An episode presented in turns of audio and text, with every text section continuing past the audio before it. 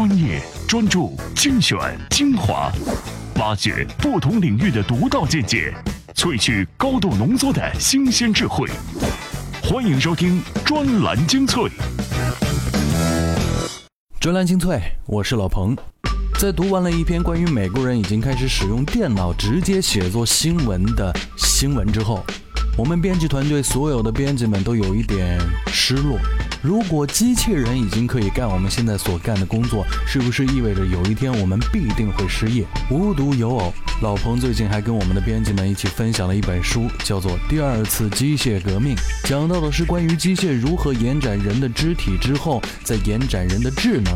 总有一天，机械可以逐渐替代我们的一些脑部功能，不光是编编新闻，不光是做做选择，不光是 Siri 帮你使用百度、维基百科或者是谷歌。最可怕的不是我们已经发现机器开始替代我们，更可怕的是，它们替代我们智能方面的速度远远超过我们的想象。所以我们在专栏精粹的系列节目中启动了一个新的系列，这就是关于机器人的。我们希望从茫茫文海中找到那些跟我们一样在思索自己该如何应对这个时代变化的牛人们，他们的观点。专栏精粹机器人系列话题：人类需要提防被机器人取代吗？机器人让人类更自由。机器人写稿，记者吃什么？3D 打印与模块化，机器人产业新机会。机器人会催生出下一个一万亿产业。专栏精粹，让我们同这个世界谈谈。既然是关于机器人的话题，又是我们专栏精粹的节目，所以呢，老彭说什么其实并不重要。虽然我刚才的心情有一点沉重，但今天的第一篇文章，我们先还是从机器人威胁论说起。专栏文章：小心机器人取代人类。作者：互联网及电商企业高管水龙吟。关于机器人，人类社会讨论的话题可能跟另一个特别话题——外星人一样多，而关于机器人各种畅想的电影更是比比皆是。而影片《机器管家》很严肃地提出了一个关于机器人的敏感话题：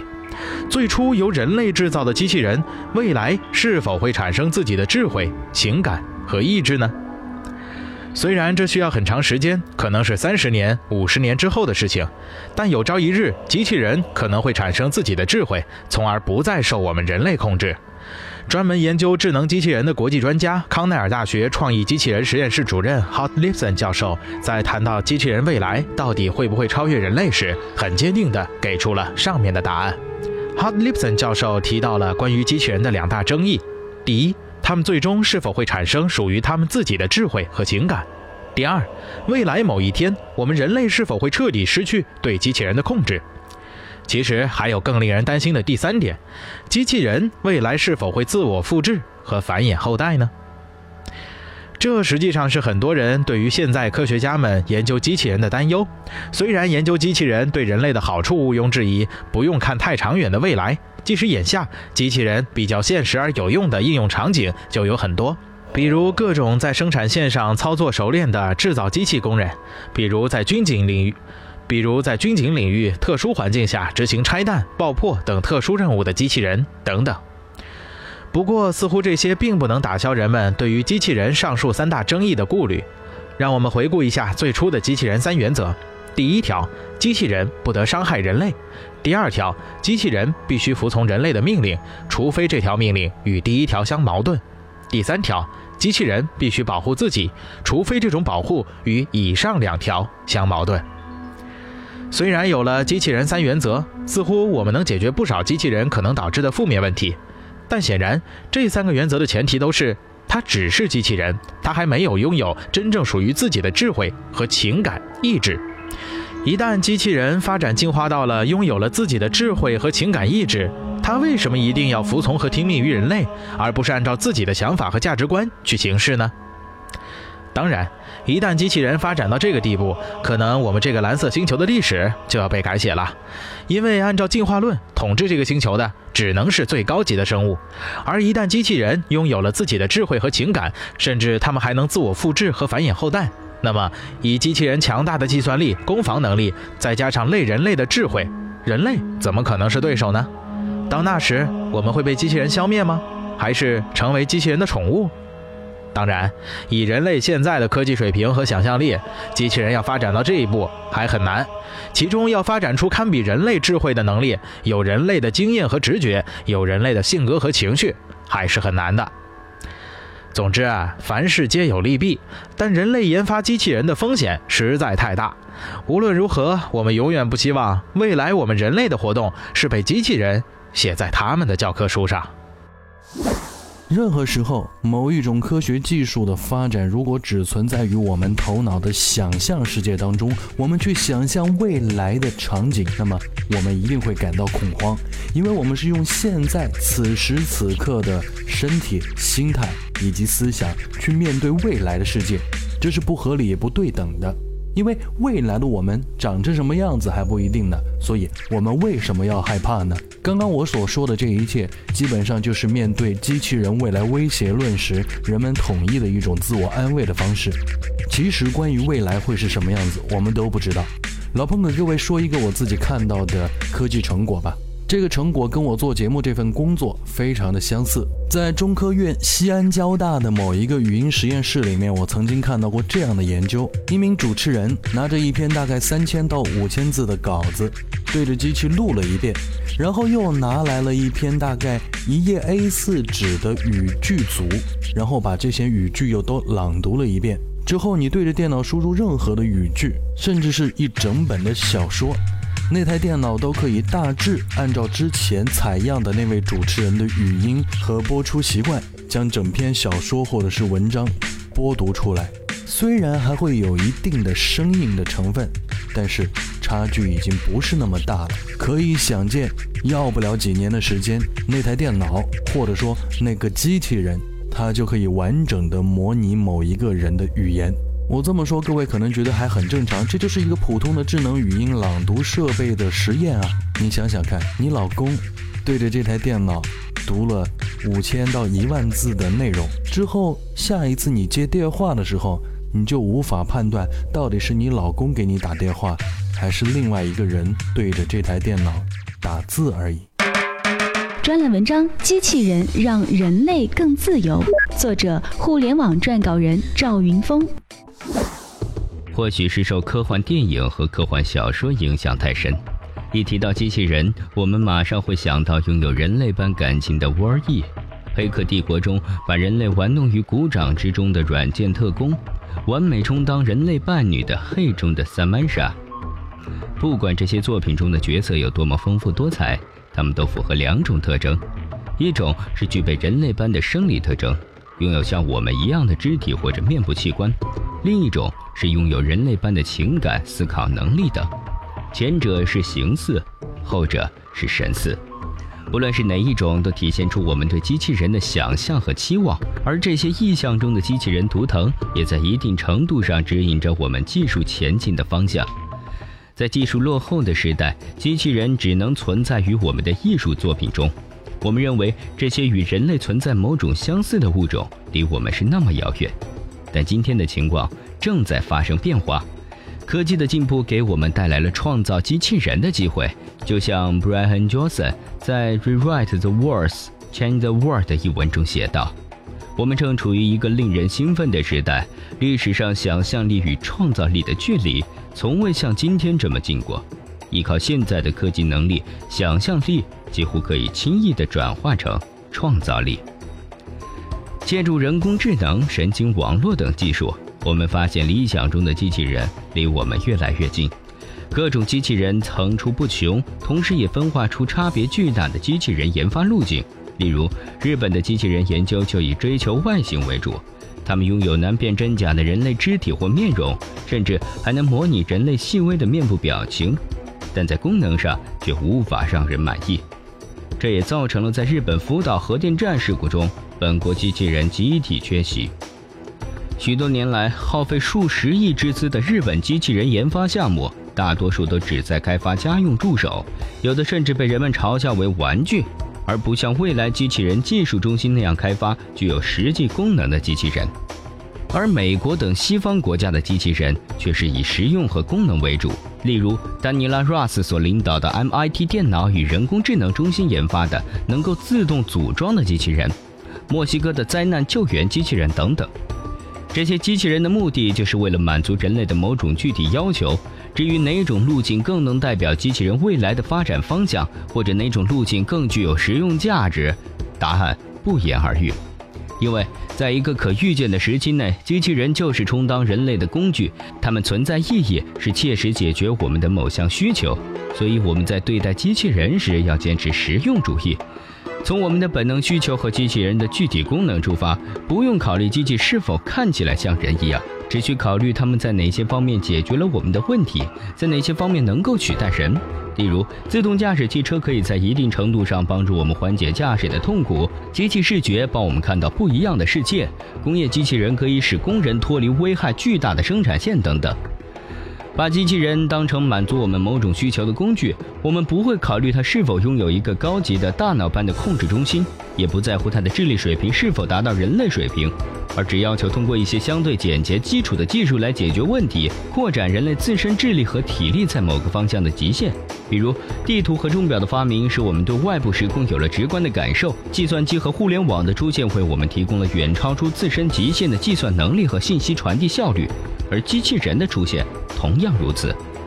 人工智能是让人更自由，更多工作由机器去做，人就拥有了时间上的自由。毫无疑问，机器人一定会让人类更自由。就像我刚才举的那个例子一样，哪一天要是我的老板用一台机器人、一台电脑采样了我的声音，然后这台电脑就可以直接做节目了，那老彭岂不是就解放了吗？可是这个时候，我跟老板之间的工作关系也应该已经结束了。归根结底啊，今天这期节目还是因为老彭和我们编辑组的恐慌。因为那个语音实验，我看到他的时候，大概是在五年之前。五年之前想起这些事情的时候，我还觉得远着呢，天方夜谭。可如今呢，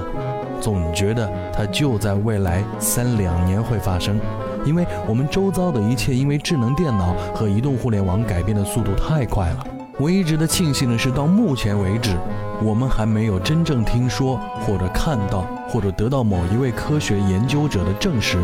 人工智能替代人脑的完整功能会按照某一个时间表来进行。所以，我们还是可以松一口气的。毕竟，人类的智慧不是那么容易就复制。再一次提醒大家，拿起手机，在我们的微信公众号里面回复“打架”这个词，“打架”这个词。各位就可以收到一篇文章，让我们一起感受一下人类的智慧是多么的美妙。怎样才能把专栏精粹牢牢掌控在您手中？首先，打开微信，点击右上角的加号，选择添加朋友，再选择公众号，然后在搜索框搜索“专栏精粹”，这样您就能找到我们专栏精粹专有的微信公众号。关注之后，根据提示或回复任意文字，您就能牢牢抓住专栏精粹的尾巴。面对海量资讯，不是每个人都能从容不迫。要追赶时代，就没有发呆的机会。不是我们放弃思考，而是要给自己更好的选择。欢迎收听专栏精粹，让大脑吸收更精致的智慧讯息。欢迎回来，专栏精粹，我是老彭。今天的节目是我们专栏精粹关于机器人思考的第一期。我们用一些行业里面的牛人们关于机器人的思考的文章，来帮助大家了解机器人在我们生活当中的影响到底有多大，他们全面的影响和改变我们还要有多久？这不。节目一开始，我们就说我们的编辑们读了一篇文章，说是美国人已经开始使用机器人写作新闻。那不光是我们在恐慌这件事情，我们的同行也读了这篇文章，看看他的观点。专栏文章：机器人写新闻，记者吃什么？作者：IT 评论人康斯坦丁。让机器人帮忙甚至代写新闻报告，已经不是梦。美国《洛杉矶时报》和英国《卫报》已经开始尝试这一做法。就在七月初，美国加州发生一次里氏四点四级的地震，而《洛杉矶时报》则是所有新闻媒体中最快在网站报道该消息的。但更让人意想不到的是，稿子不是记者写的，而是出自写稿机器人之手。从写作到发布，机器人仅用了三分钟时间。当然，这样的新玩意，所有人都会好奇，机器人是怎么样做到的呢？其实原理非常简单。美国地质勘探局的系统给《洛杉矶时报》地震新闻自动生成系统发送了地震信息，系统就将这些数据填入了现成的模板，然后就完成了一篇报道。除了写地震突发的机器人，《洛杉矶时报》还有一台专门搜集洛杉矶当地自杀新闻的机器人，而编辑会决定哪一条新闻更加值得追踪，然后确定新闻题材进行报道。既然机器人已经开始独立撰稿了，那么这个听起来很美的故事是不是真的那么靠谱呢？机器人记者写作的重中之重就是积累高质高量的数据，这也是为什么金融和体育会成为软件写手的前沿阵地。这两类话题都包含了数据的起伏，比如每只股票的收益、股票震荡等等。但是目前，机器人记者碰到了一个小问题：所有的新闻和评论都只会针对胜利者。比如，当一支强队被意料之外的对手打败后，所有的以结果数据为出发点的评论都会瞬间变得非常刻薄，并瞬间变得非常刻薄，并充满羞辱。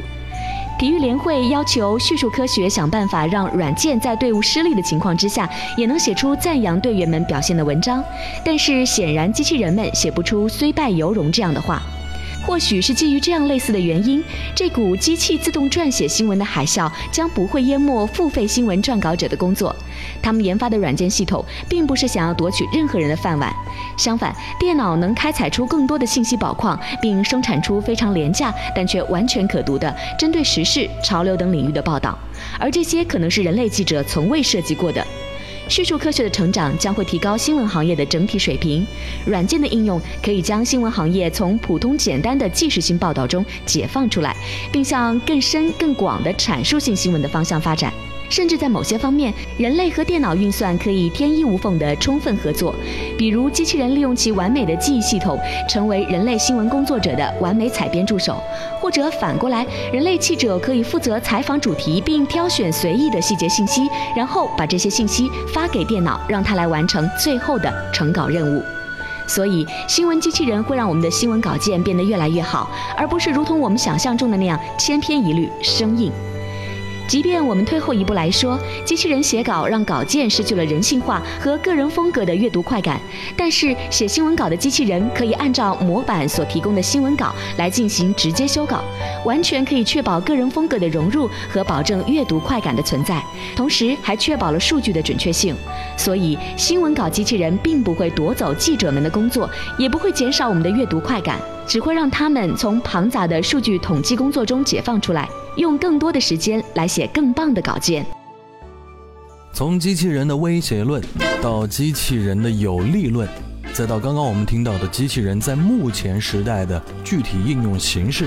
其实我们会发觉，也许在接下来的十年到二十年里面，人类还是有机会的。因为机器人替代生活的过程当中，也意味着人类的制造业需要一段时间的革新。我们要将原来过剩的产能投入到机器人的研发和生产领域，并且通过不断的试错来找到最适合服务于我们的机器人形式。这个就叫做机器人产业。机器人产业到底能给我们怎样的想象力？我们通过两篇文章来了解。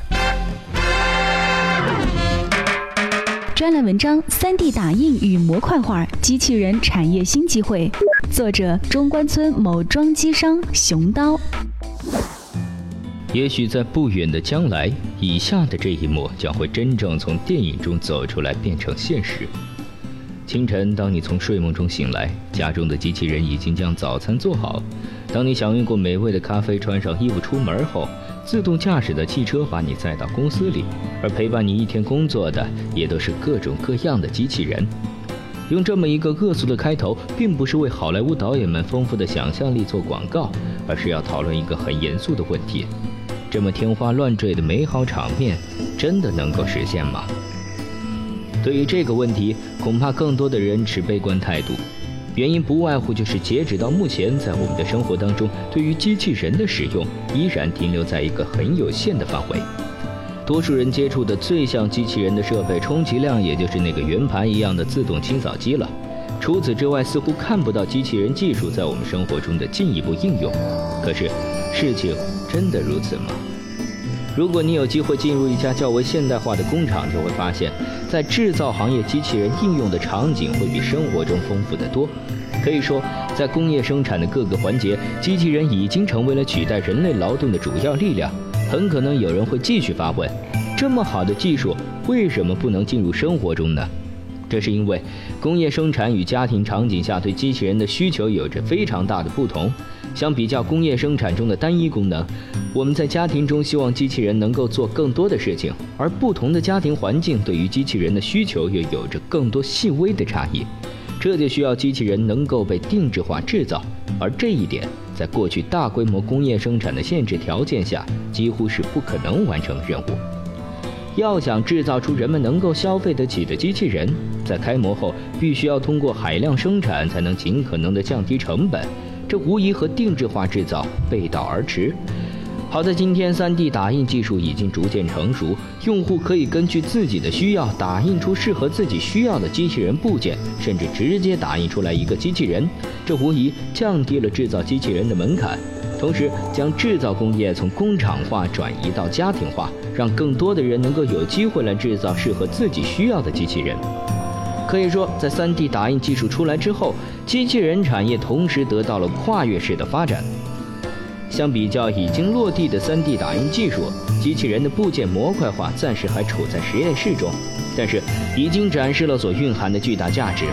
根据 MIT 电脑与人工智能中心主任丹尼拉·鲁斯的介绍，目前已经可以制造出来类似骰子大小的智能模块。在这个模块中，包含了一整套的智能结构，有 CPU、电机存储器以及通讯设备。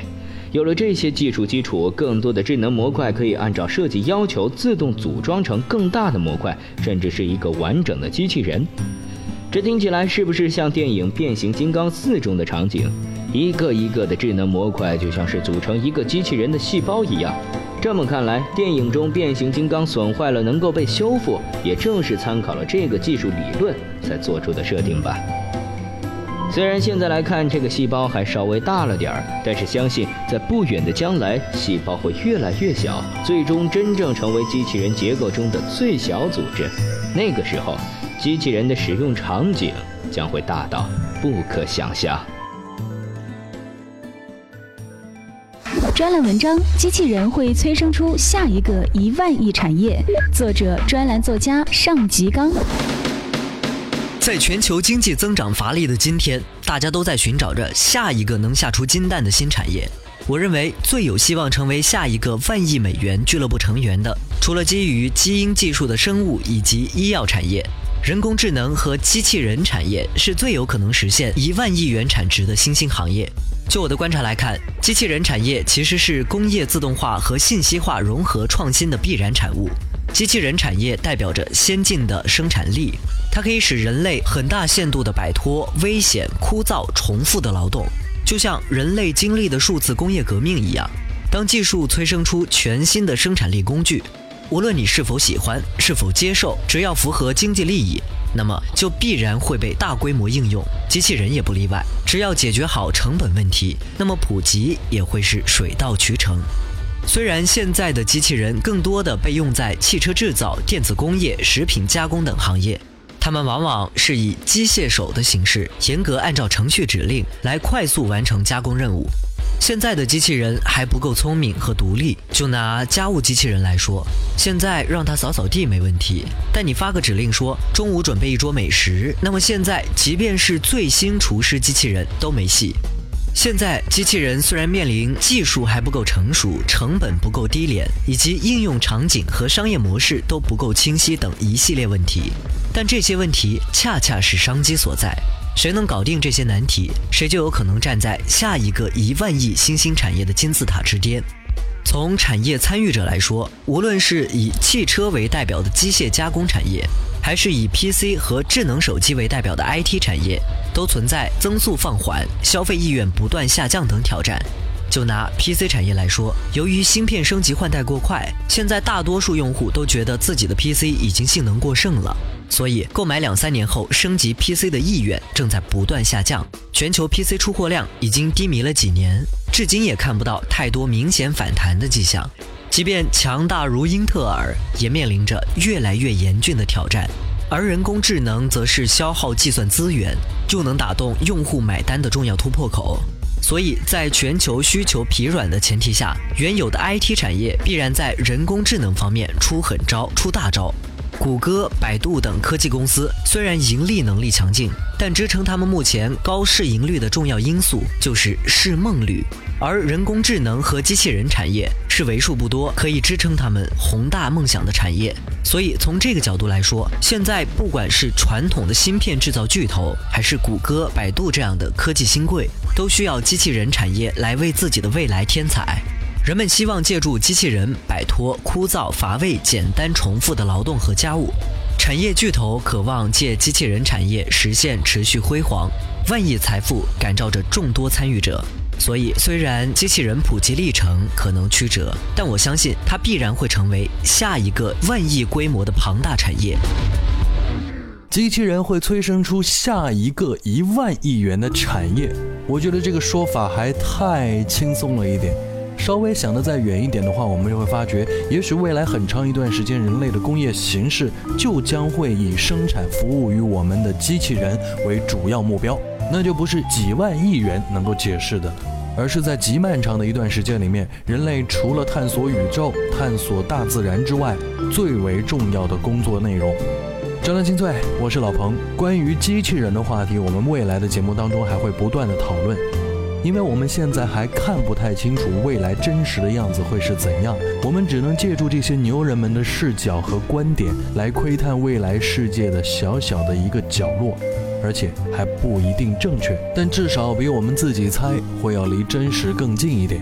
按照惯例，在节目最后，老朋友给各位推荐我们今天的延展收听。各位在我们微信公众号里面回复“黄金”两个字，我们告诉大家，黄金现在还值得买吗？各位在微信通讯录公众号里面搜索专栏“精粹”，就可以找到我们的公众号。我是老彭，下期再会。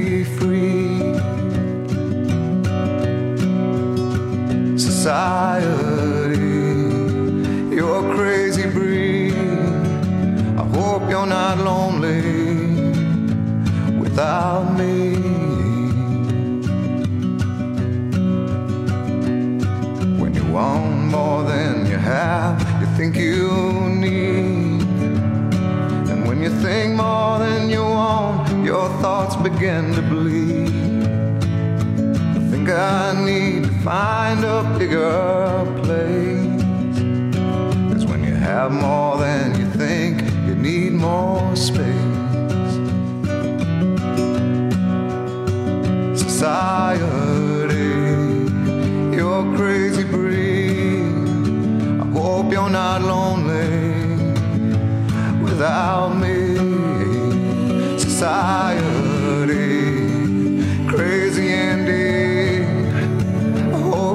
lonely without me.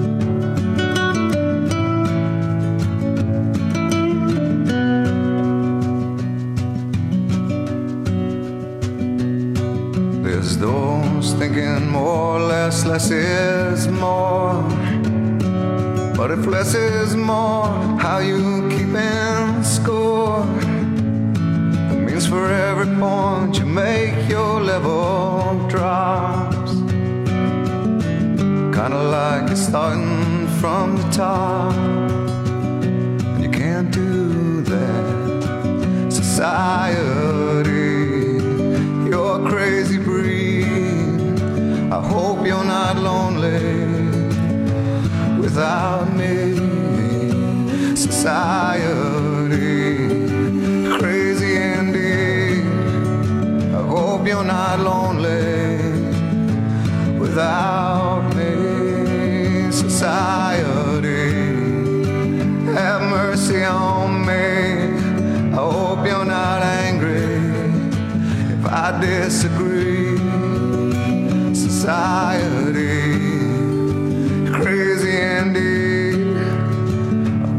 all night long.